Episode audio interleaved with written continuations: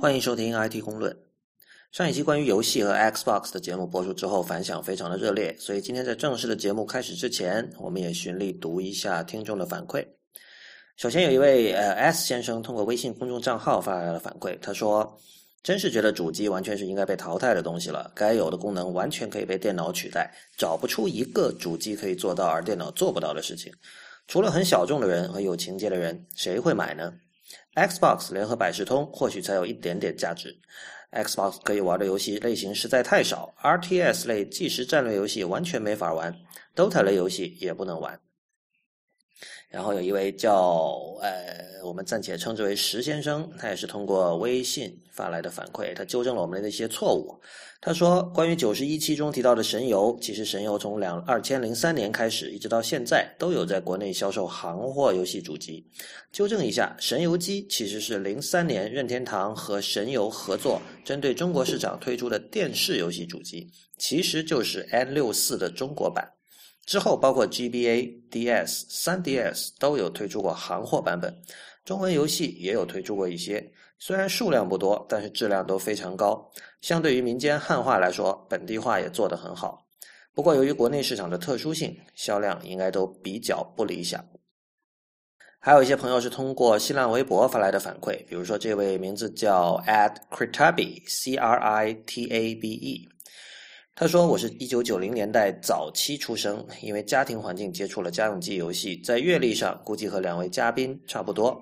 但同学中几乎找不到同好。除了一个高中同学之外，其他所有同好都是在网络上认识的。要把掌机推荐给经济条件足够并且曾经玩过单机游戏的人并不困难，家用机平台就难很多。也许是因为他们至少还玩过 GBA 或 PSP 吧。”然后，这位叫 at 瞎开心的鞋子的朋友在微博上说：“《刺客信条》真的是神作。我很不喜欢研究历史，但从这个游戏开始，我对文艺复兴有了极大的兴趣。意大利也成了我最神往的地方。”另外有一位朋友，他的名字叫 at，不知道怎么读哈，A R 呃 A Y R T B H。他在新浪微博上说：“呃，玩游戏，特别是主机游戏，可以有助于看破目前甚至不远的未来出现的那些所谓的新媒体艺术。因为游戏在技术和想象力方面一直都是走在最前面。好游戏是需要学习怎么玩的，无论是智力上还是操作上，跟其他领域一样，好的东西都要动脑。”另外有一位叫 at dear stalker 二二幺 b 的朋友，也是通过新浪微博反馈的。他说：“其实我感觉早九零后小时候很多都是玩小霸王长大的，过程大概是小霸王到街机到沙丘两千到红色警戒到各种掌机，最后开始分化，DOTA 网游（括号包括泡泡糖、跑跑卡丁车、QQ 游戏），然后进入两千年后依旧是掌机 DOTA 网游，最后最后活到现在的那就是 DOTA LOL，也就是 League of Legend，移动端游戏。”还有掌机，有一位叫萨顶峰的朋友通过新浪微博反馈说：“我是九三年的，现在即将大四，表示身边的男生基本上都在玩 LOL 和 Dota，女生基本上玩手机游戏，三国杀男女都玩。我的游戏启蒙是小霸王学习机上的雪人兄弟、魂斗罗，PC 上的仙剑、红警，从来没有玩过主机游戏。上初中后，主要流行的是网游，比如说冒险岛、梦幻西游、跑跑卡丁车等。”上大学后开始玩电子竞技游戏，比如 CS、CF、LOL 等。主机游戏几乎从来没有出现在我的视野里。另外还有一位呃代号叫 M Forever 七八的朋友，呃是这位朋友是浙江大学的一位学生，呃他写 email 跟我们反馈的，他说听了九十一期 IT 公论，吴涛问现在的 teenager 三五好友聚在一起玩这种事情会发生吗？如果会，那么玩什么？我是九三年出生，现在是大学生。应该说，吴涛说的这种情况很少出现在现在的 teenager 人群中。我们一般聚在一起，最多的是打桌游，玩电子游戏真的很少。但也不是没有。前段时间我们还想要叫几个同学到寝室一起打游戏，但真的聚在一起了，发现真的不知道玩什么。后来找了好久，几个人在一台 Mac 上打了一个晚上的一个叫做 Bomb Squad 的游戏。它是我们能找到的几乎唯一一个支持多人。在同一台电脑上玩的好玩的游戏。第二天好一点，找到方法联机打了一会儿 COD，也就是 Call of Duty。但我想说，用 PC 打游戏真的太难受了。第一，不能保证每台机器的配置都能流畅的玩同一款游戏；第二，可以多人在同一台电脑上玩的游戏真的太少了；第三，能轻松的联机的游戏也太少了。这时候我们就感慨，如果能有一台 PS4 或者 Xbox 该多好。我觉得其实需求还是有的，不过正如节目里面提到的，我们赶上了电脑的普及。现在人手一台电脑，学习和工作可以使用，游戏嘛，用它也可以凑合。说凑合是给那些体验过主机游戏的人听的，没有碰过主机的人就会觉得 PC 玩游戏感觉已经很棒了。所以大家缺少一个非买主机不可的动力。买电脑还可以骗骗家长说是为了学习，你买一主机还真不好意思问家里要钱是吧？我们这个年龄的人玩网游无疑是最多的，我也沉迷过一段时间网游。感觉网游和单机游戏是两种不同的东西，不应该放在一起讨论。网游更多强调的是玩家与玩家之间的互动，而且大多是和陌生人；而可以一起玩的单机，则更符合几个好友聚在一起玩这种设定。最后，Xbox 入华这事儿太让人激动了，哥几个凑凑也一定要搞一个来玩玩。瑞，我的 iPhone 又满了，你有没有这个问题？空间吗？对，我是当然我是十六 G 的，但是那个你知道前一阵子 Marco 他们讨论那个 Overcast 的时候，有人有人抱怨没有 Streaming 最大的一个问题就是说我那个每一集播客都要下载下来，然后很快就满了。对我来说这是一个非常严峻的问题。十六 G 肯定是就是这样啊，那你得换三十二 G 的嘛。嗯，但我觉得其实无论多大，迟早都会满的。啊，我反正我现在用三十二 G 的还好，然后平均我能剩个四五 G 的样子。OK，呃，今天我们讲什么？上次我们我们聊过那个，就是在之前游戏那期你没有来，然后在之前我们聊了一期那个独立 iOS 开发者嘛，就是呃，如果有人没听过的话，讲那 Jerry Sinclair 写 Unread 那个 RSS 阅读器的那个人，他把自己的这个一年来的这个通过 Unread 赚到的钱的收入清单列出来了，然后就美国的这个独立开发者界就哗然，因为 他赚到的钱实在是很少。就是一个月一千七百美元吧，就是比起他去大公司打工当 iOS 程序员能赚到的就少太多了。然后基本上我看到那个网上的这个，就是对于这件事情的评价都是在，比如说有几种吧，一种是抱怨 App Store，对 App Store 没有，他觉得苹果应该更努力，然后营造一个让这种中小手工艺者型的 iOS 开发者能够更好的冒出水面，从而赚到更多的钱。呃，也有一批人是觉得说，其实你选择 RSS 阅读器这个市场就是一个错误。我相信 Real 上次上次我们其实多少也谈到了这一点啊。对啊，就是太这个市场太小。然后，呃，然后我们看到这个 Ben Thompson 他有一篇，但他其实是一个另一个极端的一个一个看法，就是他是觉得你没什么可抱怨的。然后他举了个例子，就是他写篇文章叫这个 Pleco a Building Business，呃，Not Just Apps。就 Pleco，我之前也不知道，然后我看他那个文章是一个教外国人学中文的，就一个中文词典，就是。嗯，我还有用这个，这个用的还蛮长时间啊，从 iOS 六的时候就开始装这个东西。哦，真的吗？你为什么会用这个？我再想不起来为什么要装这个了，但是就在那些字典词典里面，有时候你要查，呃，哦，我想起来是这样子，就是有时候比如说我去那个超市去买菜。嗯，OK，你知道有些那个菜的这个那个蔬菜的那个名字哈，中英文是很难对得上的嘛。蔬菜的名字是非常非常混乱的，哪怕是对植物学相当有研究的梁海都搞不清楚。这个我们上次了解过。对对，所所以有时候我就会用那个东西来查一下这个这个这个某一个蔬菜的名字，我看那个样子像我在中国见过的某一个东西，但我不确定是不是，所以我用它来查一下。它它是那个中英的，呃，还可以互译的嘛。然后它那个就我我比较过的一些词典里面，它那个就是那个词库还还比较不错的。嗯，对，它一直在用它。那个呃，怎么说啊？就是 Pleco 是一个，它是在 Palm 时代就开始做的一个电子词典。所以历史非常悠久。然后呃，Ben Thompson 对 Ben Thompson 就是说，他说那个 Pleco 其实证明了很多关于这个就是独立开发者在 iOS 市场里面赚不到钱的说法是错的。比如说，呃，大家都说这个现在这个价格一路走低嘛，就现在大量的软件是零点九九、一点九九，然后你卖个三点九九，就有人嫌贵了。但是他说 Pleco 是这种，当然 Pleco 是免软件免费加内购这样的形式哈，所谓的 freemium 模式。但它是卖而且它的很贵内购很贵的，对，它都是卖二十美元，还有九十九美元，还有多少？对，它但是它那个就是比如说一些词典啊，那些新增的内容之类的东西。对对对，所以所以这一点跟一般的所谓的传统智慧是相反的。然后呃，Thompson 的意思就是说你，你如果能够找对一个有强需求的一个领域，然后呢，呃，他还讲就是你可能更重要的不是说我们平常老说的用户体验这些东西，就那种那种东西构不成足够的差异化。就是看这个具体的领域吧，我觉得就是这么一个词典领域是非常比较特殊的一个状态哈，就是说，呃，就是两个词典，哪怕一个词典，就是说是什么谁那个 Lauren Bridger 那叫什么？Brechter Lauren Brechter 写的非常精美漂亮的，但是没有词库，但是另外一个人写的就就是系统空间写的，但是词库很全，你当然还是选那个词库全的嘛。对对对，对，这是一个很特别的例子。因为我之前没有用过 Pleco，但是我看 Thompson 写 Pleco 的这个历史，就是这个开发者是一个典型的就是 美式生意人，就是这我记得最早的时候，那个很久九十年代末看王小波的书的时候，王小波里面就说嘛，他说 American business is business，就是就美美国美国人全都是生意人，就他们很很讲究这个就是 business 这个事情，然后。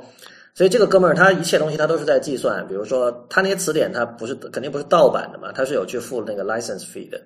对，然后他也就算我付这个 license fee，然后我这个价格要卖多少，然后后来好像说 license fee 涨了之后，他的那个 bundle 就里面卖内购的那个字典的那个内容也会随之升价，因为他都会计算，就我大概能卖出多少份，怎么样怎么样，所以呃，这个人他在整个开发过程中想的事情都是都是这种，都是投入产出比，还有这个这个这个 profit 呃 loss 是这些东西。而但而你如果看那个 Pleco 那个字典本身真的是不漂亮，而且甚至可以说是丑的。啊，对，而且我不知道你有没有用过，我用过一段时间，就是呃，它在那些所有的字典软件里面，就是就哪怕是那些做的不是特别好卖的，也就是也是免费的字典里面的用户体验，它是只能说是中上吧。嗯，而且就像你讲的这个，就是典型的两种思维方式嘛，一种是 businessman，一种是叫做 craftsman 嘛。对，就是这里面是有很大区别的，而且但但是就说，呃，就我其实蛮认同那个 Thompson 那个那个观点的，就是在现今的这么一个 App Store 的生态里面，你真的是需要有一些叫做 business 的那个叫做对商业的敏感，对，对，你才能够生存。而你只是作为，就如果你是想那种想纯粹打磨好一个就什么什么十年磨一剑，打磨好一个很精品的软件，那你可能就不要指望它能提供你多少收入了。没有，我看我们看到，比如说 UI 上特别有创新的这些几个东西哈，呃，有在被大公司做出来的还真不多。你当然不全是创业哈，比如说像那个 Path。Path 这个产品可能现在有很多问题，但是它在 UI 上其实是有很多创新的嘛。然后，嗯哼，他那些设计师其实并不是自己不是创业者，他是给 Dave Morin 打工的，对对对。然后，但是但是其实有更多的确实是独立开发者做出来，像是我们提过很多次的，像 Reader，像那个最早的 Tweety，像包括那个 Mike Matas 做的像 Push Up Press，像那个 Our Choice 那本书等等等等。不过那个 Thompson 他举了另外一个例子，我觉得很有意思。他说这个这个 Pleco 这个词典啊，后来他还做了 Android 版嘛，然后那个开发者自己说，他从 Android 版上赚到的钱，他一算是完全完全是不值得的，就是他他给 Android 版的投入。是要这这话怎么说啊？就总之就是投入产出比是是不成比例的。但是呢，他觉得他还要这么做，为什么？就是你如果有了 Android 版之后，你基本全平台全平台覆盖嘛。我不知道有没有 Windows 哈，但是就至少可能百分之九十九的平台已经覆，就九十五的平台已经覆盖了。那这个时候，如果是一个比如说，因为它是给那种外国人学中文用的，那么如果是一个比如说在台湾或者大陆教外国人中文的一个老师。他会给你推荐嘛？因为老师肯定会给你推荐词典。他说现在基本上他都是会推荐 Pleco，就因为这个东西就已经是是是 omnipresent，业界老大，对，是 omnipresent，无处不在，就像微信一样，就是这样。对，所以所以，但如果他没有这个 Android 版，那很可能那个老师就不推荐，就可能推荐别的东西了。所以他哪怕为了这种推荐，就是让 Pleco 成为这一个细分市场里的默认值，他都要去做那个 Android 版。虽然这个 Android 版可能不能带来实际的多少的收入。对，我觉得这一点也是非常重要的。就是如果你是想把这个 app，就是这个呃，就就开发 app 作为你的一个生意，就是一个生计的话，哈，不是生意，就是你要以以此为生的话，你真的是要考虑说，你能怎么在那个细分市场里面拿到这个就是当之无愧的第一的第一的问题，呃，第一的那个位置。然后这个时候我就想起，就是之前就那个讲 on read 的时候，那个就会就是这个市场就是很明显的问题。比如说我们现我们现在有知道有很多款这种 reader 的这种软件嘛，就是阅读器软件，你很难说得上是哪一个就是就是哪一个是非常 outstanding 的，就是比别人家好很多很多倍。你你很难挑出来的，有很多个这种所谓的呃非常精美的应用，你没有办法去一直明显的胜出，对吧？嗯。呃，同样的一个一个一个例子是那个，就是我们之前也聊过，就是 Overcast 播客软件。嗯。就 Mark Raman 他现在做了那个叫做 Overcast，呃，但是其实我们现在回过头来看一下，有那么多呃，现在我们耳熟能详的应该也有五六款了吧？但是其实你也很难说得出有哪一款是绝对压倒性的比别家好很多，对吧？播客软件很特别，我觉得播客软件现在至少我用了几款，我觉得都很好。就 Instacast、像 Pocket Cast、像 Castro、像 Overcast，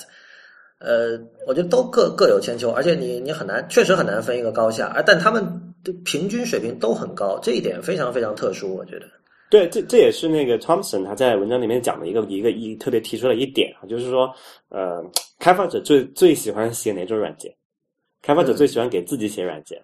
呃，因为他才知，就他自己就是一个用户嘛，他知道这个所谓的痛点在哪，不需要去经过，就是你自己不，你给别人写软件的时候，你不是不知道这个痛点在，你还要去做什么用户调研，对吧？你要去做各种各样的这种研究才能搞得好，那么就会导致一个很畸形的一个结果，就是开发者自己会日常用的软件。那个整体水平都很高，比如说刚刚我们讲的 Reader 软件是这样子的，然后那个播客软件也是这样子，还有包括很多一些其其他的七七八八的应用也是也是有类似的问题。但是如果不是给开发者用，特别是刚刚我这个我们可以吐槽很久很久，就是所谓的这种行业软件，它的企业是非常软件。对，就企业软件也好，还是各种行业软件也好，它体验是非常非常糟糕的。而这些恰恰是，如果你把一个，就是你作为开发者，你是想把作为开发作为你的生计的话，你正是需要去去入侵这些这些这些所谓的细分市场，因为这里面有太多太多值得改进的空间了。那就是你作为一个水平尚可的开发者，你只要把你的那个什么呃那个那个那个技能发挥到一个正常水平，就能够。就什么 扫屏那些那些垃圾软件了，真的是这样子。对，我觉得只有少数的几个开发者可以有那样的奢侈，去说我不做 Android 版。比如说那个像 Brian Simmons 和 Marco Arment 这两个都是非常典型的，就是对，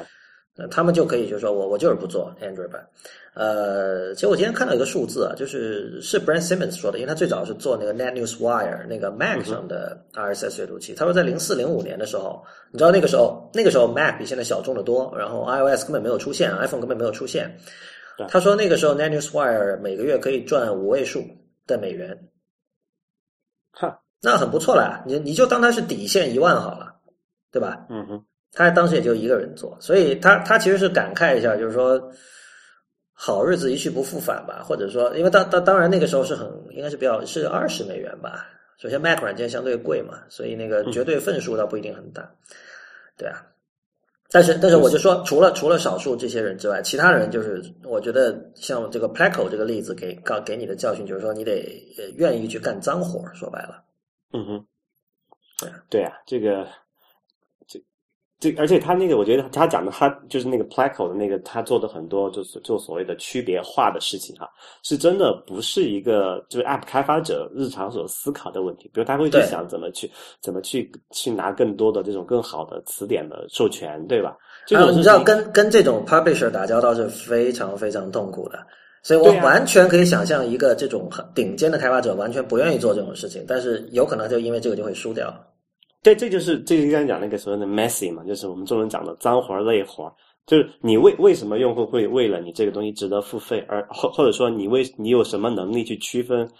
你自己和你的所谓的那些竞争者，那就是比看你的谁能更更能去干这种脏活累活，甚至把这种脏活累活干得更好嘛？对啊，因为人都是很脏的，人也都是很蠢的，所以要 勇敢的面对这个这个现实。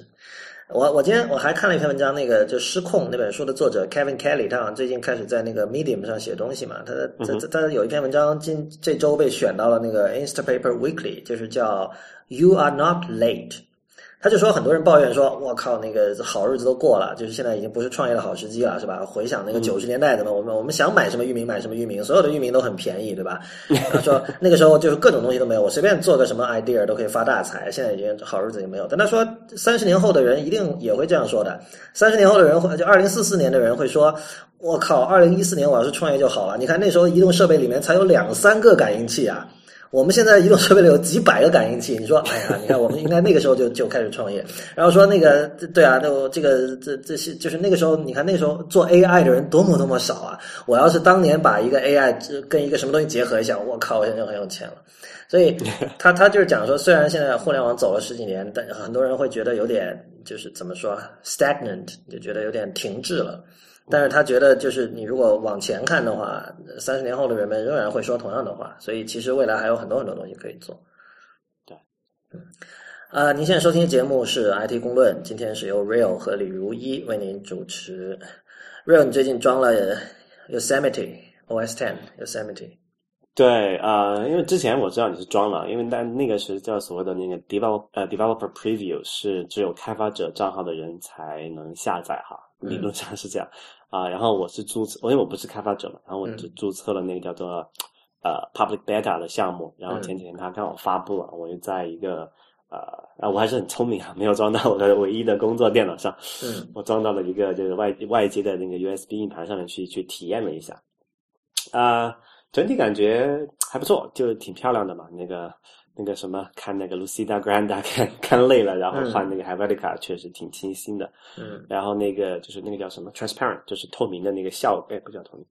那个 Opacity 叫什么？就那种毛玻璃的那种效果。对对对。啊，那个感觉还还不错，就是。但那个有时候会很惊悚，就是你如果比如说你那个网页下面有一大片红，然后你往上一滚的时候，整个上面那个 bar 全部变红了。那你不看会有影响吗？不是，你可能你可能还没有看过那种，比如你去看 Recode。Recode 点 net，你往上一滚，整个那个那个那个上面那条 bar 全是红色。你说，诶，这个浏览器怎么了？后来一看，对，不，对，我觉得它那个还是挺好的。就是，呃，特别是我最近，因为呃，我之前在固定位置的时候，我是有一个外接的显示器的啊，那就那个就是叫做 Screen Asset，就是屏幕空间不是太大问题。但因为现在在到处在旅行嘛，我就只有一个这个十五寸的这个笔记本自带的屏幕。啊，就会有点那个，你知道我喜欢看很多个窗口，然后这种交互做，也就感觉有点有点挤。然后他做了这个那个效果之后，虽然屏幕空间并没有变大，嗯，但是因为你有这种透视感嘛，嗯，还有就是你你感觉那个内容，虽然你没有看，啊，但其实比如看你像那个红的，它在那个那个叫 back 就在那个 menu bar 的底下嘛，它会红，你你会错觉觉得那也是内容的一部分，嗯嗯，就觉得你会觉得实际空间啊，哎呀，豁然开朗的样子。就在心理上是是这样，会可能会好一点，我觉得是。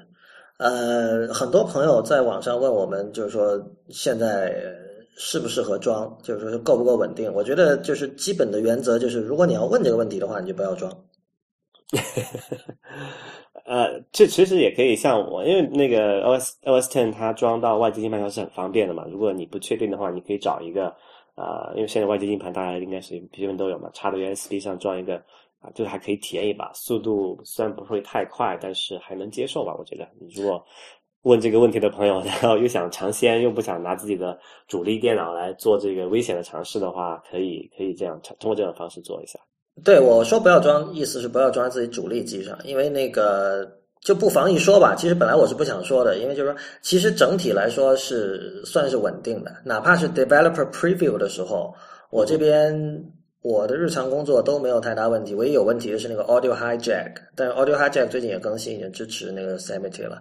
呃，然后 Public Beta 应该说是更加稳定了吧？但是我还是出过一次问题，就有一次我的那个 Finder 突然就完全没有响应了，而且是你无论怎么重启，它就卡在那个地方。就是你如果摁那三个键是那个 Option 加 Command 加 Escape，它就会显示 Not Responding，然后你把它杀掉，然后最后你重启它又是这样，那没办法了，Finder 用不了，这电脑就用不了了嘛。那么我因为我是有备份的嘛，然后我就想用那个 Super Duper 把从那个备份硬盘把它，我有一个旧的十点九的备份硬盘，我想把它整个克克隆回来，结果克隆回来发现不行，启动不了。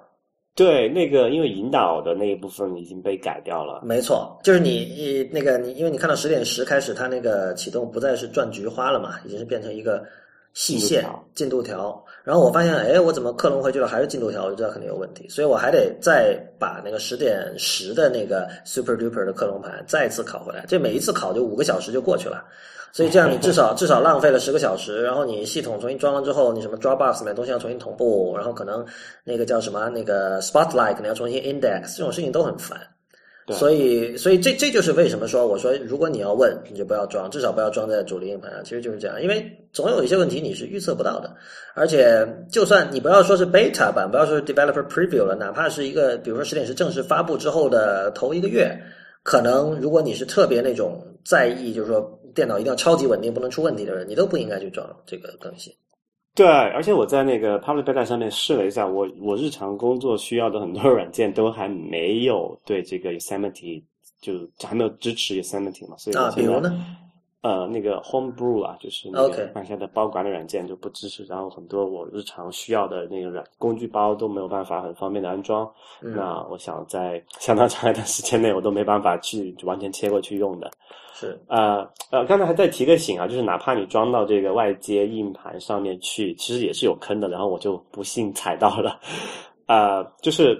呃，Yosemite Beta 装的时候，他会问你要不要启用这个 iCloud 那些东西嘛？对，但我当时就很傻很天真啊，我就我就启用了，因为我想那个 iCloud 能出什么问题，对吧？这不像你哦，我们之前骂 iCloud 骂了这么多，我觉得如果哪能出问题，就是 iCloud 能出问题。那我之前感受的 iCloud 就同步，起码就是不是说这个文不是 iCloud 文档啊，就是 iCloud 像什么这个账号设置啊，还有像那个 Kitchen 啊，就是那个就是钥匙串这些东西，嗯，就之前我用的感觉还是蛮稳定的，就基本没出过什么事儿。然后唯一出过问题是在 Lion 还是。哪里面我忘了，嗯啊，然后这次我就 没注意，我就点了，然后，然后就在那个 Yosemite 下面还好，没问题，一切都同步过来，感觉还还挺好，方便的。然后我就把，然后我要工作嘛，我就把它这个重启回到这个那个叫什么 Maverick 里面，然后发现哎，我的这个 Kitchen 怎么不同步了？然后那个 iPhone 也提示我说这个 Kitchen 没法同步了。然后我想，哎，是不是刚才那里是点错了什么东西？要把那些东西都 sign out，然后。我就想去在 iPhone 和那个 Maverick 里面把那个都都都把那个 iCloud Kitchen 的同步再打开嘛，然后弄死也打不开，就是它一直提示我说那个什么呃什么和 iCloud 通讯出到问题，然后后来我去网上搜了一下，好像就是啊，如果你在那个有 Seventy Beta 里面启用了 iCloud 的话，就会导致刚才说的那个事情。就所以，如果 告诫一下各位，如果你想要这样，只是尝下尝试一下，而不是说要马上切过去用的话，千万 在装的时候不要启用 iCloud 那些相关的任何东西，你就装一个裸就裸机就好了。不过你的手机上现在是 iOS 七对吧？对对对。哦，这个它是有讲的，就是你 Yosemite 只能跟 iOS 八上的 iCloud 协同工作。对啊，对，但是对，但是它就是我没有看这个说法嘛，然后它装的时候，它它有它有提醒说。呃，他他问问过一个，就是 iCloud 那个 Documents，他说如果你启用这个之后的话，你在那个旧版本的就没法用了嘛。那那个我是没有点的，那我就点了其中像 iCloud Kitchen，还有像什么联系人啊、啊日历啊这些东西我点开了，啊这个就遇到那个 Kitchen 出了问题，然后我是费了很大的劲才把它恢复过来。总而言之，呃，如果不确定的话就等等吧，这个其实没什么，而且你可以把它当成一种修行，我觉得就是。你，当然你是开发者，当然你不用听我们讲这些废话。但如果你是普通人，只是为了尝鲜，嗯，对我觉得不尝鲜是一种修行，对吧？忍一呃，OK，Real，你今天早上发了一个新的字体的链接给我，因为我对新的字体一向是很有兴趣的。然后这个字体叫 Input，然后它好像是说一个同时可以给程序员和普通人用的，它是那种等宽和非等宽都有那样的字体，是吗？呃。就 input 这么一个，它不叫一个字典，叫一个呃字族了，估计。对。啊，它是一个为代码设计的一个字体。然后它比较有意思的地方呢，就一般我们想代码字体就是一个等宽的，可能可能就那么就一个就是就是一个。就是标准的 regular 的一个字形，然后加一个可能一个粗体，然后斜体的话都不是很常见，其实那就好，因为写代码嘛，一般就这两个，就有个加粗就好，然后其他都是等宽的。但 input 非常特别，就在这里面，它是有一共我看看哈，是四大类，然后一共有一百六十八个字形。嗯，这呃这个四大类是呃呃一二三。三三大类，三大类就是说有它有等宽的，就是 mono，然后有这个叫做 sans，就是叫无衬线的，然后是非等宽的，嗯还有那个叫 serif，就是有衬线的，然后是非等宽的。它提供了这么三大字组，然后每个每个这这个叫什么？这叫这叫，哎，这 mono 这个这个 sans，然后 serif 这个叫 family 对吧？是叫字组吧？没没记错。应该是吧？这个不是很确定。对，然后它每一个下面它就每一个每一个字组下面它还有几种不同的样式，就说比如说这个就是这个等宽这里下面它有 mono 有普通的，有这个 narrow 就是会窄一点点的，然后有 condense 就是更加窄一点的，还有那个 compress 就是它那个宽度啊，它会是会有会有细节调整的。嗯然后在每一个这种样式下面还有我看还有是一二三四五六七八九十十一十二十三十四种不同的。这个我都不知道怎么说了，这个这个要请梁海才知道啊，就是这个叫什么 style 还是叫什么？嗯就是一个 typeface，嗯，就是它会比如说它会有这个 light，有 medium，有 regular，呃，这个叫有自重。这叫自重对吧？weight 但是它有有它这个不是它呃它不简单是自重，它有像呢有什么斜体啊、粗体啊这种也叫也叫自重吗嗯，那个叫 style 吧，应该。？OK，反正这个里面术语我因为我也不是这方面的专家，反正大概大家明白这个意思就好。就是说一共有你可以你可以选择的不同长得不同类型的这种这种字的形状是一共有一百六十八种。这个在为一个编程开发的字体是非常非常罕见的一个，一这可以用就说庞大来形容了这个这个家族，而且它的那个设计轴线非常有意思，我觉得。嗯就是我们一般认为啊、就说这种编程用的字体就用那个等宽的就好了嘛。然后它在这个网站，它的一个呃一个网页上是叫做 input 到 foundbureau com 呃斜杠 info 下面有一个网，它也我花了很长的篇幅去解释为什么说啊。不，就说编程用的不一定非得是等宽的，有时候我们混合应用可能会是更好的一个效果啊哦。他举了一个很简单的例子，就是说，哎，等一下，等一下，你可能先要跟听众解释一下，为什么编程在传统智慧里认为一定要用等宽的？呃，就是说，首先编程是一个非常古老的活动哈，就是在最开始的时候还没有这个图形界面的时代，就是大家都是那个叫做图形界，就是叫命令行界面嘛。嗯，那大家都是用等宽的字符，这个是没有问没有。所谓等宽，就是比如说二十六个英文字母，它的这个宽度，如果你拿尺子去量，是完全一样对的。但是如果说我们像我们平常用的字体，像 Helvetica 也好，或者不管什么 Georgia 也好，你要真的去量的话，有些字体是会宽一点的。对这个英文英文英文就拉丁字符，这是非常常见的问题，但中文可能没有这个问题，中文本来就是等宽的嘛。对，啊、然后拉丁字符的话，就是呃，就是就是，如果你要纯纯粹从阅读的角度、阅读的舒适的角度讲，肯定是非等宽的，因为它有一定的韵律在里面嘛。而且等宽的是会人工的把一些字母要挤压。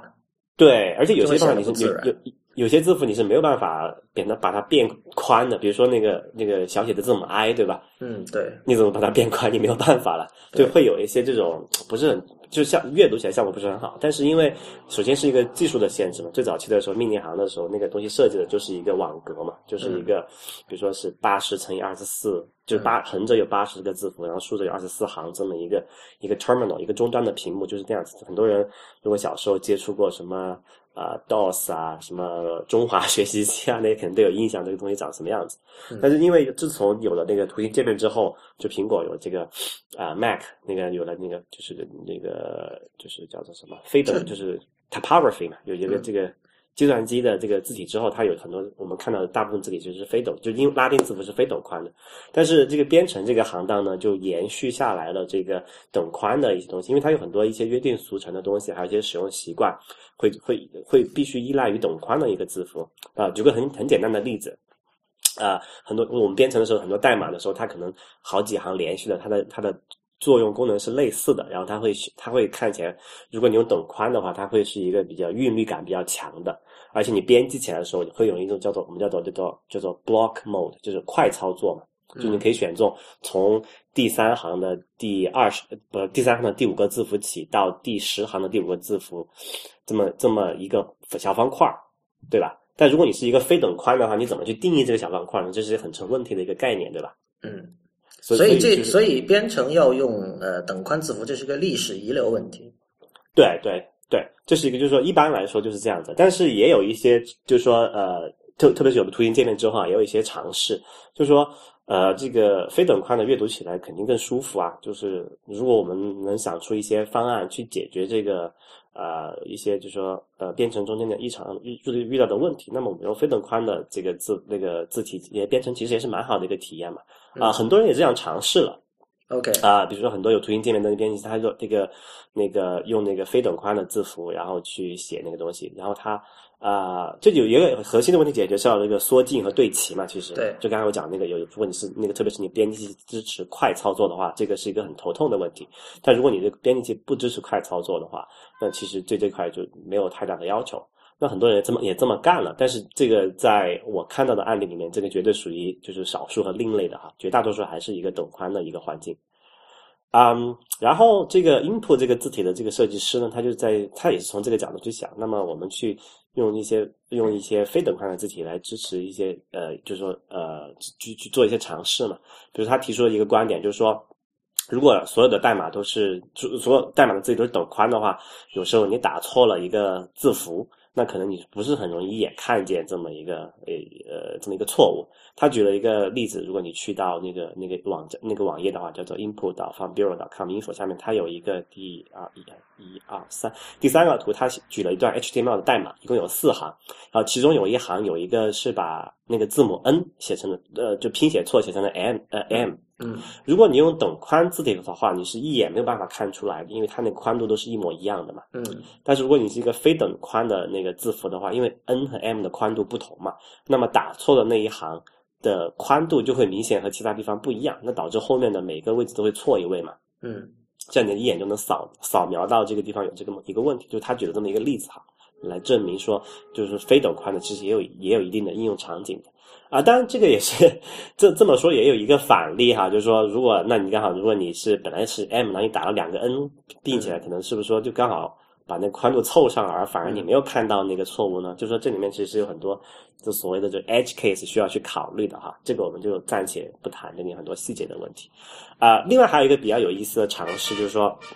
他去想说我们在编程的时候，呃，就我们如果写。这个写做开发的朋友写程序的时候都知道，我们会有一个叫做语法高亮的这么一个概念嘛，就是所谓语法高亮，就是说对语法你这个这个程序里面不同的语义结构采用不同的呃，一般是采用不同的颜色，因为就是如果你用不同的这种样式的话，因为传统的这个 等宽字体样式不多，没有没有太多选，一般就是只有一一两个字形可以供你选，那么你能，但是你需要这区分的语法的这些。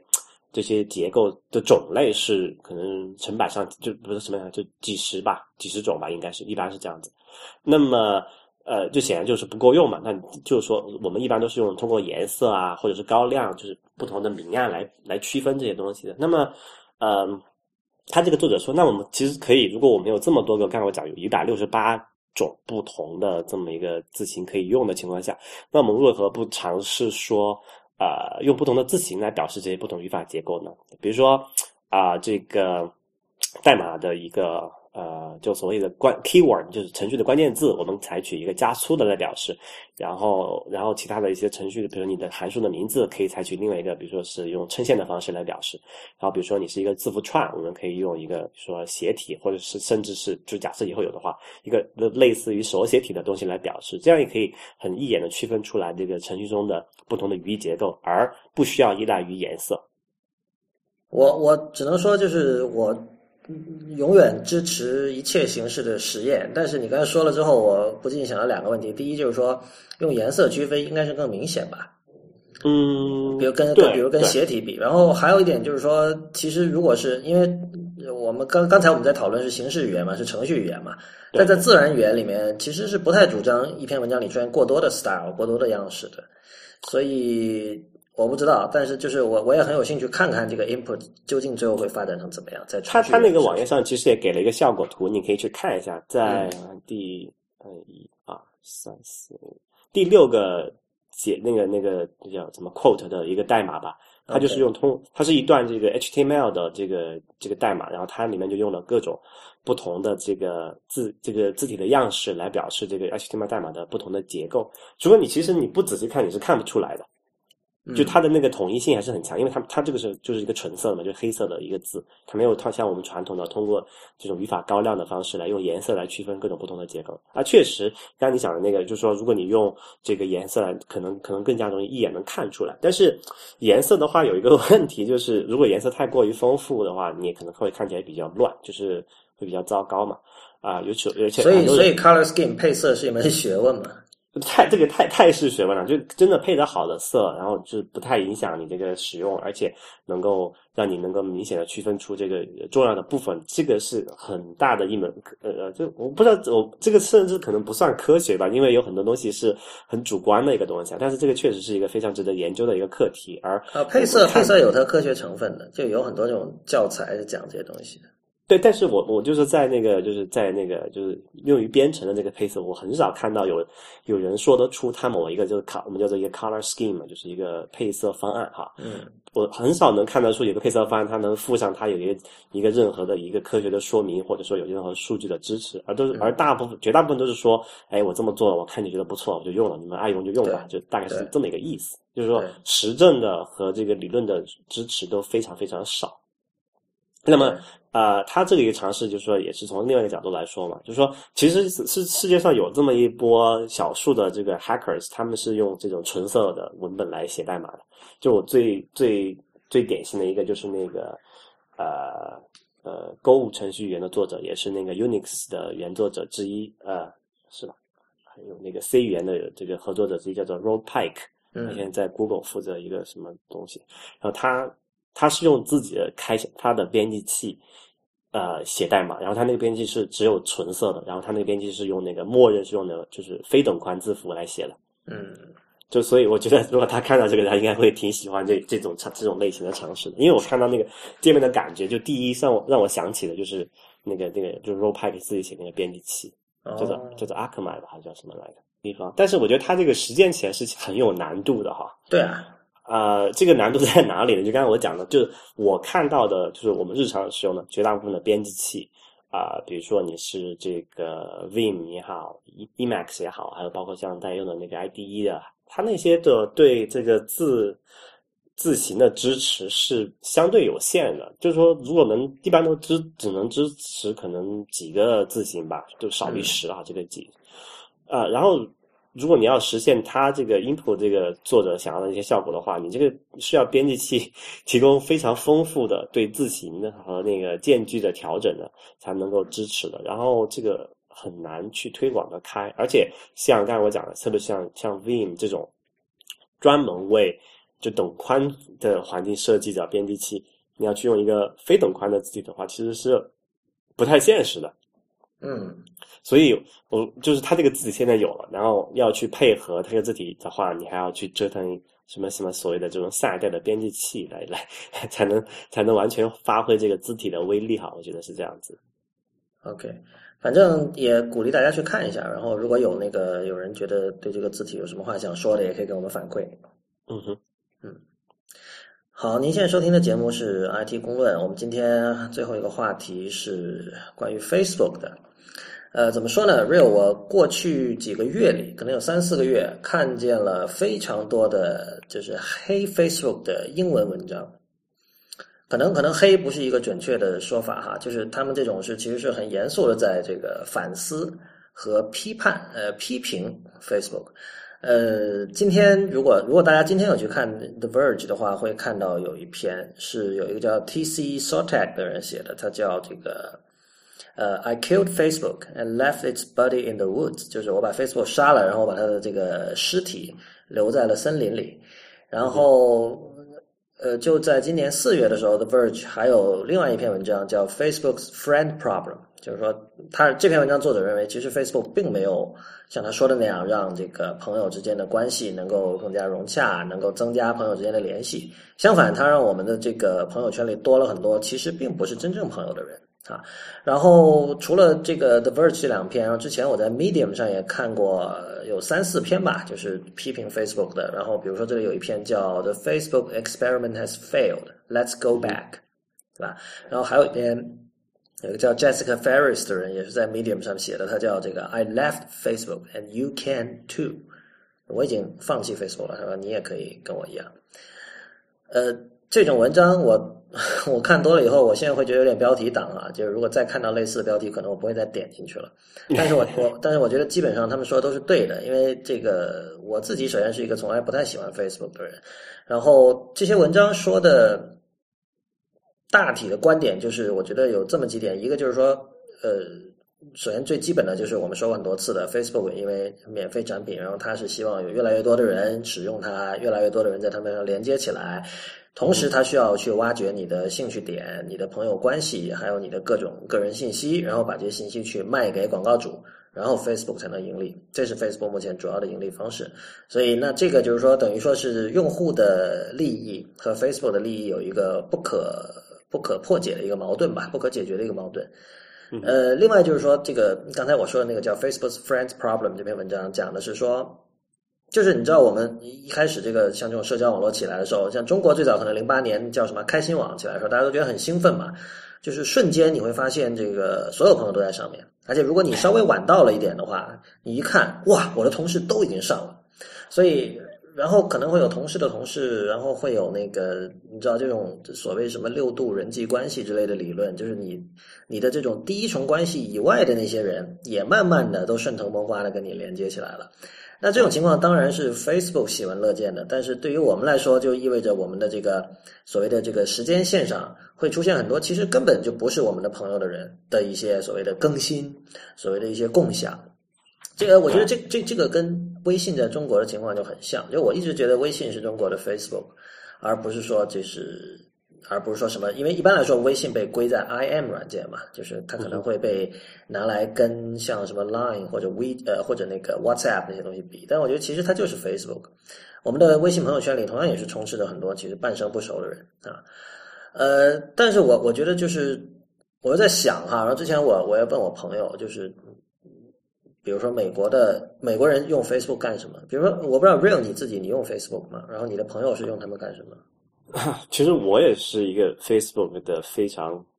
叫叫叫什么非常轻度用户。OK 啊啊，我用上面就干一件事儿，就是学校，就是我在上学的时候，学校里面很多组织的什么活动啊、事情啊，会在上面发那个叫做 event，好像叫 event，就是说。呃，比如说，要明天要什么周末要组织一个什么什么球的比赛，嗯，大家会上面就是组织者会上面去建一个这个 event，然后把我们人都拖进去，因为它有上面很方便的，可以按照你的这个学校，然后这个系所，然后年级这种东西去 建，就是去圈人嘛，嗯，因为因为就是刚才讲，大家全部人都在上面嘛，就没有人不在上面的。你你如果你。不通过这个渠道的话，你还得想，你没有你你甚至都没有一个替代方案，对吧？你发邮件，那可能人家没收到，也可能进垃圾箱了，你可能没有回，对吧？嗯，就很麻烦，而且你没没办法很好的去做这种管理啊、沟通的事情。但 Facebook 解决了这个这个痛点，就基本上我就用它来干 干这么一件事儿。嗯，我是觉得，我我问了一一个朋友，他现在在美国读书的嘛，然后他就说。有几点了，一个就是说他会，这点我觉得还挺惊讶的，他会把 Facebook 拿来当日历在用，然后我就问他为什么，然后他我说你为什么不能用比如 Google Reader 或者苹果自己的那个 Calendar 那个 App？他说那两个 App 听起来感觉太正式，就觉得像工作，你知道吧？然后我觉得对，然后我觉得他说是对的，就是用 Google Calendar 的人往往是白领。就至少在中国，我觉得是这样。就而且是你真的是需要啊，因为 Google Calendar 它这个共享功能很强大嘛。就是说，你可能是有些事情我需要这个邀请别人一起来做，那这个时候用 Google Calendar，因为大部分人都有 Google account，对吧？现现在还是吗？国内就是用不了。呃，对，国内现在 Google 有点水深火热，就是它的那个情况不是很好，所以我不知道的。就我就很好奇，如果他们没有办法用 Google Calendar 去组织，因为之前在知乎的时候也是，我们也是用内部用 Google Calendar 来说组织那个就要开什么会啊，是通过那个来协调的嘛。嗯。但是那个就是限于内部的哈啊，我不知道如果没有这个可以用的话，就其他一些就是非 IT 的企业，他们会有什么样的方案？对啊，这是好问题。我我其实也很想知道，因为那个苹果那套东西，感觉就是始终是因为尤其。对，不而不而且企业环境里会有很多非苹果的设备嘛？啊，企业他们会用那个那个叫啊 Exchange 啊，对啊，不还还有就是 iCloud 也有 Windows 版啊，我记得以前 iCloud 有 Windows 版，现在还有吗？嗯，不清楚啊。它它阿克达有个那个网页嘛，起码我一个网页版可以啊，对对对，对对，所以一个是 Calendar，就是现在其实就有很多美国的学生是拿 Facebook 当 Calendar 用，然后还有一点就是，比如说他们要做一个集体的一个项目，那么经常要讨论嘛，然后他们会用 Facebook 讨论。一开始你会觉得很奇怪的，因为你知道 Facebook 我们印象中是我们给它的定位是 SNS 嘛，那是什么？就是我们能想到人人网、开心网，还有什么以前的海内、校内什么的。对，但是你会用那个东西讨论吗？后来我一问，他说：“哦，就是用那个 Facebook 的 Chat 聊天功能讨论。”我们知道现在 Facebook 它那个聊天是单独分立了一个 App 出来嘛，就是跟 WhatsApp 什么那些一样的。但是就是我个人来讲哈，我很难想象这种像 School Project 这种相对严肃的事情，你去用一个群聊工具来讨论。我觉得这个这个是有历史原因的吧，就不是我我们单纯看到现在的样子的。就起码在我印象中，我。我早年刚出国的时候，那个时候就是智能手机还没有这么发达，而且没有那么多这个移动网络、数据网络什么的。那个时候，很多的沟通是走那个，你还记得那个二 G 的叫什么 GPRS 那个网吗？对。然后那个网是就是 Web，就是 WAP 那个那个东西协议的。嗯。然后在我印象中，起码我在加拿大看到的案例是，很多运营商是对。就是它，它是限流量，那个时候流量可能就不是几百兆，是几十兆，就是按流量收费嘛。之后的，然后它会对这种像 Facebook 啊，还有那些以以前有那个叫做 BBM、BlackBerry 那些东西，它是有所谓的这种包月的。就你用 Facebook 或者是你用那个 BlackBerry Messenger，你是可以就是就是无限无限流量使用的。然后那一段时间培养起来的就是高中生嘛，基本上那个时候是。OK，这我真没想到，而且而且这个你知道，这跟最近的一个事儿又联系上了。今天我看那个 Fred Wilson，就是那个他他那个网站叫什么 ABC 点 com 嘛，他是叫 Union Square 还是什么？他那个风投公司是个投资人，他写了一篇文章，就美国的运营商最近又开始玩这一套了。比如说那个呃 Sprint，Sprint 最近推出了一个套餐，是很便宜，然后你用那个套餐的话，像 Facebook 和 Twitter 那部分流量是免费的。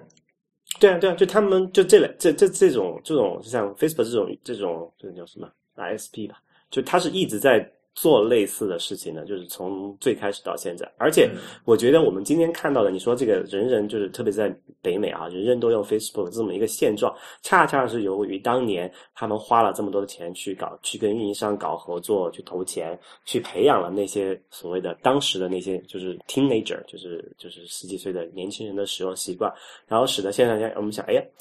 写作用什么？好像也就 Facebook 好像好一点，其他对。但你说这个是他们早期征服了这个人，然后这个人出于习惯、出于惯性，然后出于懒惰，就就就不用再考虑别的东西。但是，呃，我刚才说的是，就是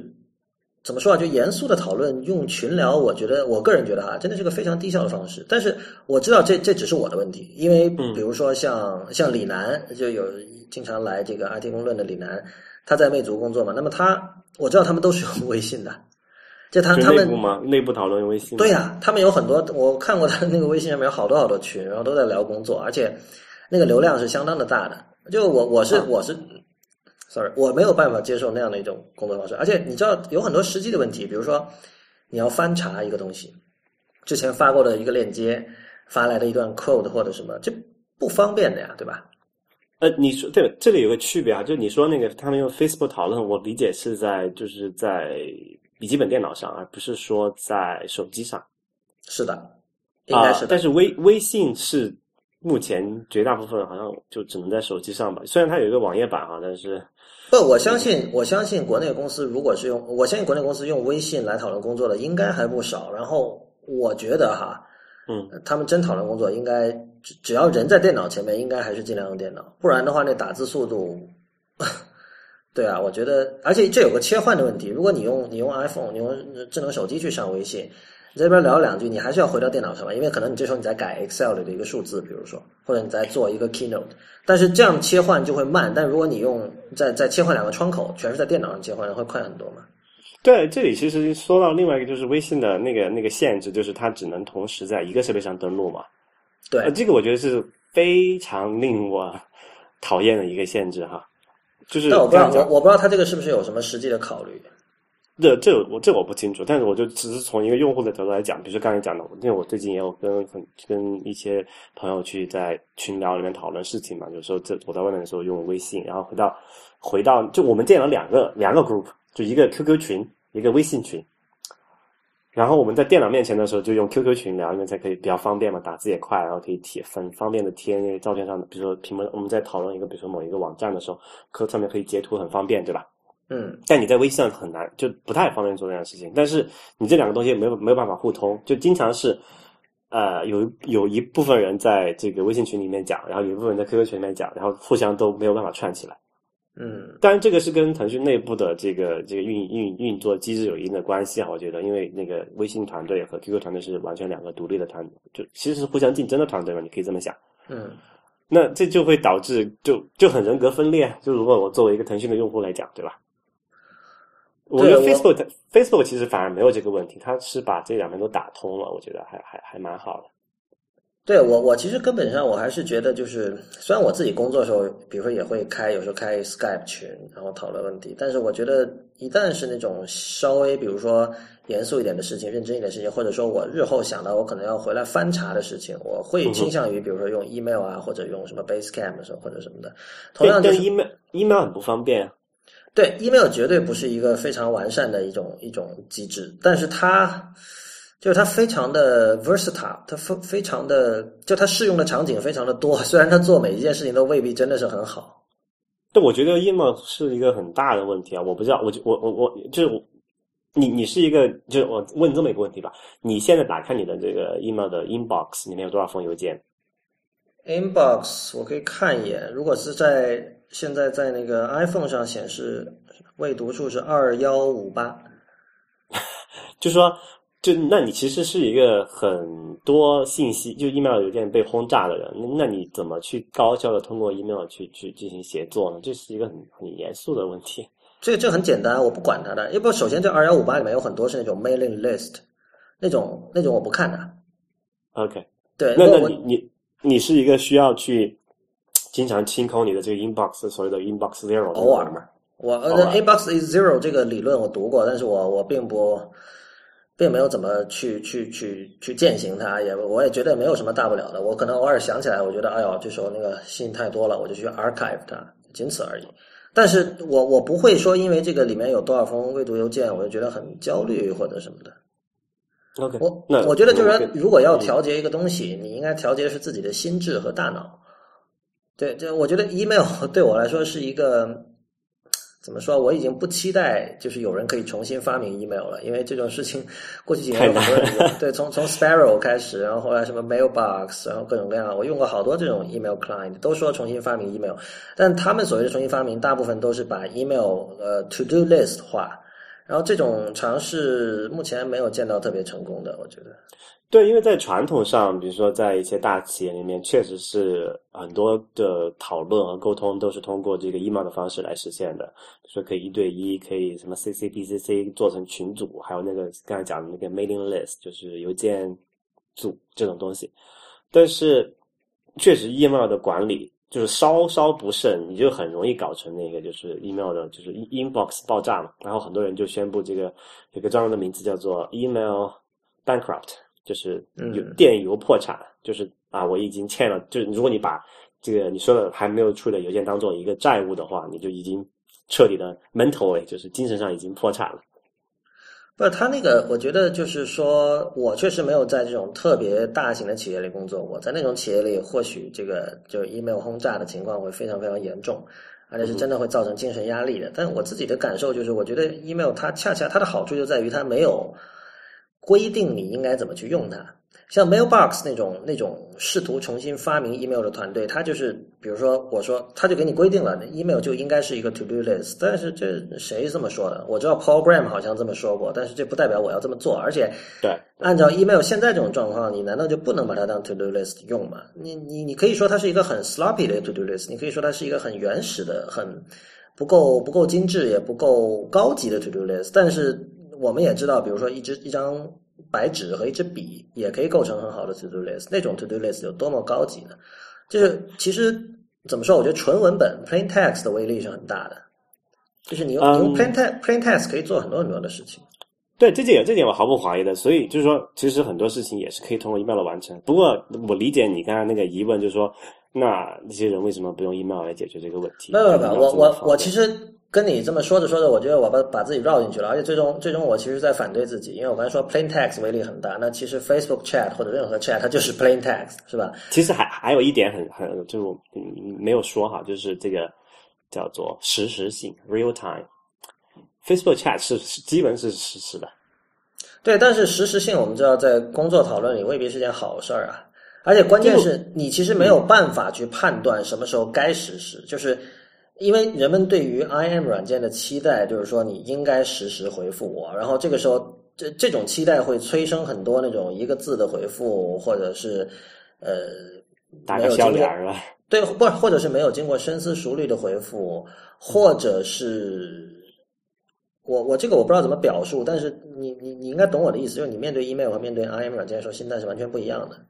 这这我觉得不妨碍，就是特别是他们做很多这种所谓的就 group discussion，就是群体讨论的时候，它本来就很多时候是一个 brainstorming 的环节嘛，它不需要说一个真的深思熟虑的时候，它真的需要想很多事情，它可能会大家说每人给他写一个简短的一个什么 report 之类的东西，就是说那个时候他又又不需要用这种。Facebook 这种工具了吧？就是我的感觉是这样子。嗯啊，但是你刚才提到另外一个工具啊，像这个 Basecamp 这个工具的话，它会有一个，就我们我们都是用过 FaceTime 那个 Basecamp 的人，知道它是一个很好的这个团队小团队协作的工具，这个是没有任何疑义的。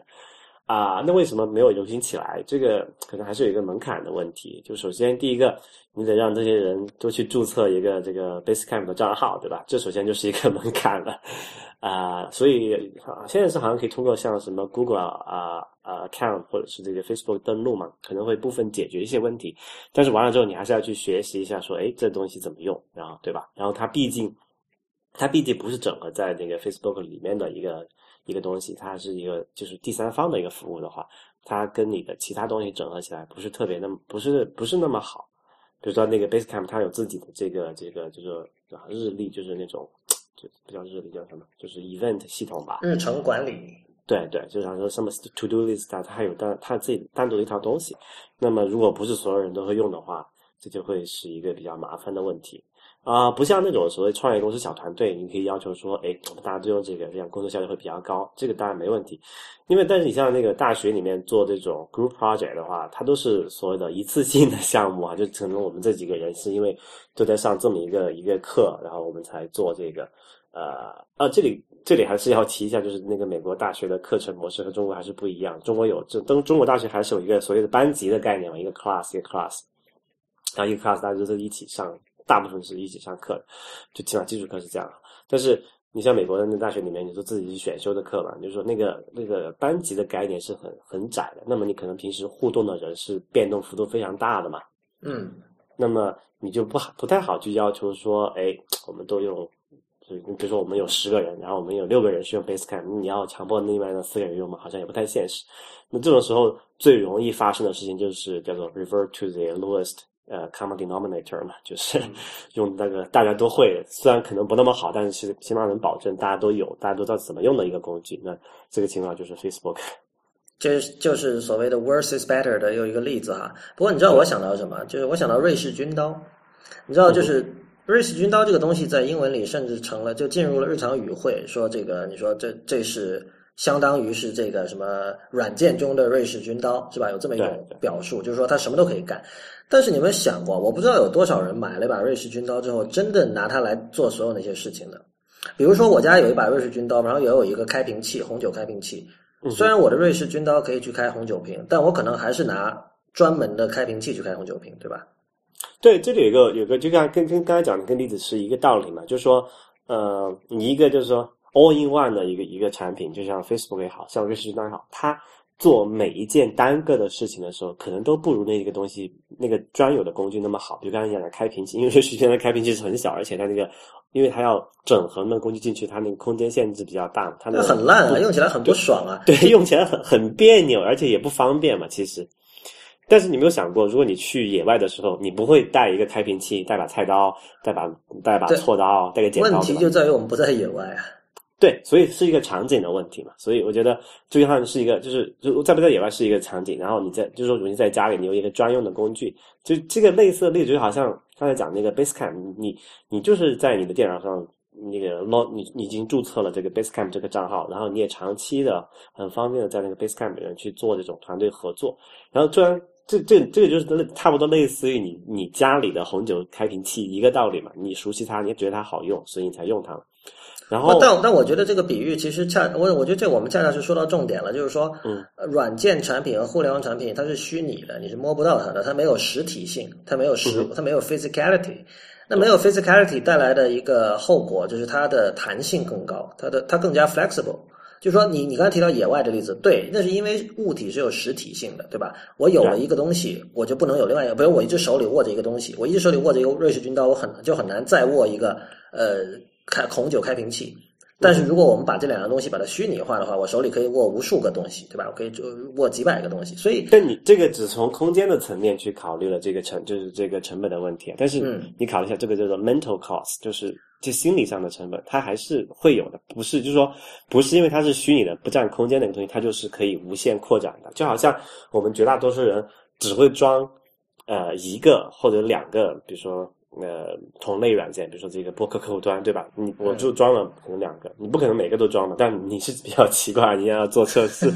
那个那个情况不一样。但是我相信你日常用的时候不会每个都去用它，对吧？我 我还真的现在轮换着用的，是吧？因为每个这个绝对属于另类的情况。对对，我承认，我承认。对，所以所以我觉得还是就是同样一个道理，就是说，哪怕是虚拟的物品的话，它还是有一个这个这个，就是说不是携带的成本，而是说就是你要。想到它的成本，对，但是但是你说这种 mental cost 这种精神上的成本、心理上的成本，哈，我觉得是很微妙的。就是你可以说，我相信对于很多人来说，这个装很多软件是很烦的，装软件都是很烦的。但是另一方面，会不会？我觉得说不定有的人已经会了，就是说他觉得怎么什么都要用 Facebook 做，怎么什么都要用微信做，这是不是也是一种 mental cost？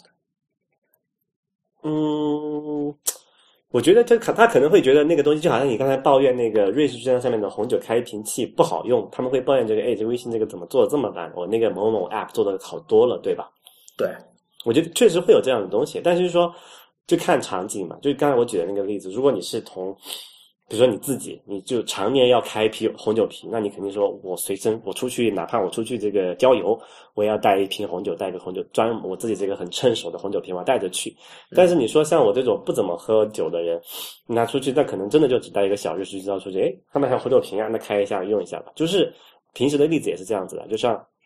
那个 Facebook，它可以做 chat，它可以做 event，它也可以有这个日历 calendar 啊。还有什么相片啊，那些乱七八糟的东西，他可能单个拿出来看都没有一个在这方面做的，就是所谓的这个专门做这个方面的这个应用做得好。但是它的强处就 长处就在于它是一个玉石军刀，它可以什么都可以在同一个地方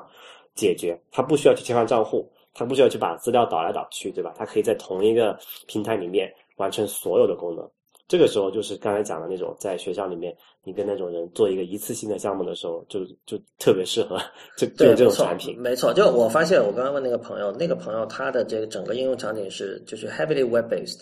就几乎全都是在浏览器里发生的一切。他他们绝对不会考虑说像什么用户体验啊、什么 native app 更好啊这样的事情。然后，对，呃，我就发现这种 web based 的东西确实特别适合这种 ad hoc 这种临时组成的一个小网络。或者临时，就你刚才说临时要做一个小项目或者什么的。不过这里有一个奇怪的事情，就是说我们沿用瑞士军刀的比喻啊，就瑞士军刀是我没查过历史，但它一开始是为了野外，像你刚才说的，就是是为了野外的应用场景设计的吧？对对，它是那个为了装备军队嘛？对啊，所以它是为了一个一个细分市场做的一个东西。然后 Facebook 现在是超级大主流产品，然后它居然会。变成这样一种状态，变成这样一种就是 什么都可以做，对大而全啊，什么都做不好。我觉得这个就是奇，这其实是挺奇怪的。而且，呃，这在我的想象里，其实由于没有了这种物体的这种实体感，没有了 physicality，我其实去呃用一个个小工具去更好的完成每一项任务的成本是变低了。对，嗯。当然，这里对这里的成本就是你刚才说的 mental health，呃，对你得想到它，我觉得这个想到它还得装到它，首先得知道它。对，对，特特别是就是我我日常的时候就遇遇到类似的事情，就是因为我用很多这种命令行的工具嘛，嗯，有时候那种有时候那种工具可能用一年可能会用到两三次的，然后你下次再用的时候，你还想一想，哎，那个东西叫什么名字来着？嗯，然后可能再过久而久之，你会就会忘掉那种东西了。但如果有一个工具，他说，哎，我能把你这个类似相关的几个集成到一起，然后我平时还在就是不用它的这部分，还会用到它的那部分的时候，那我下次用的时候还会想起它的概率是要高得多的。我觉得，我我觉得最基本的一个底线就是说，集成式的东西、大而全的东西，它熵，它是这个 entropy 的这个速度会非常的快，嗯，对吧？就是因为你知道这个系统一复杂，肯定这个里面的 bug 会多吧，冲突的地方会多，这种你这种你没有办法。那么慢慢的这个东西会变成，而且这种伤，我觉得这种伤这种 entropy 不只是发生在技术层面，同时也发生在这个人和这个软件交互，以及这因为它作为一个社交网络，人不同的人在这个社交网络上互相交互，也会有这种伤的现象。就是像我们刚才讲的，有一些本身半生不熟的人。无端端的成为了你的朋友，然后他们发的一些有的没的东西出现在你的时间线上，我觉得这都是那种伤，都是一个大而全的网络必然会导致的一些结果吧。所以这你你你说到这里，其实还有一个非常就是离我们中国听众非常近的一个例子啊，就是微信。对，因为知道你之前在微信出现之前是有这个手机 QQ 的，嗯，但是它是一个，就哪怕你现在打开看，它是一个相对臃肿的应用，因为本来它是继承了这个桌面版的 QQ 的一些东西嘛。嗯，那就导致大家哎呀觉得一直在用，但是觉得用起来很不爽。那后来微信出了这么一个简洁干净的，就能够最开始的时候就就只能发信息吧，我记得好像。嗯，反正肯定没有今天这么复杂。对，就是说最开始的微信是非常简单的一个产品，他想哎呀这个多好，这个做的这个就是简洁漂亮，然后执行的也很好。但是你看看，随着这个用户的增多，那个微信一天一天也就。逐渐开始这个臃肿起来了嘛，就所以，但我觉得，我觉得，我觉得微信内部的人他们一定是意识到这一点的，而且他们的对产品的需求确实是很注重简洁的。就是你可以看到，现在微信已经非常非常复杂，它有支付功能，有读媒体的功能，但同时是个游戏平台，对吧？然后还有社交功能，有朋友圈就相当于时间线嘛，相当于这个 Facebook 的 Newsfeed，然后它同时还有 IM 功能，就它最原始的这个 IM 通讯功能，这么多东西加在一起。你当你考虑到这个事实，它有这么多功能，这么多不同维度的功能的时候，它目前的界面还有它整个产品的形态，我觉得算是相当简洁的了。因为根据我的了解，因为这有一些这个微信的员工私下也跟我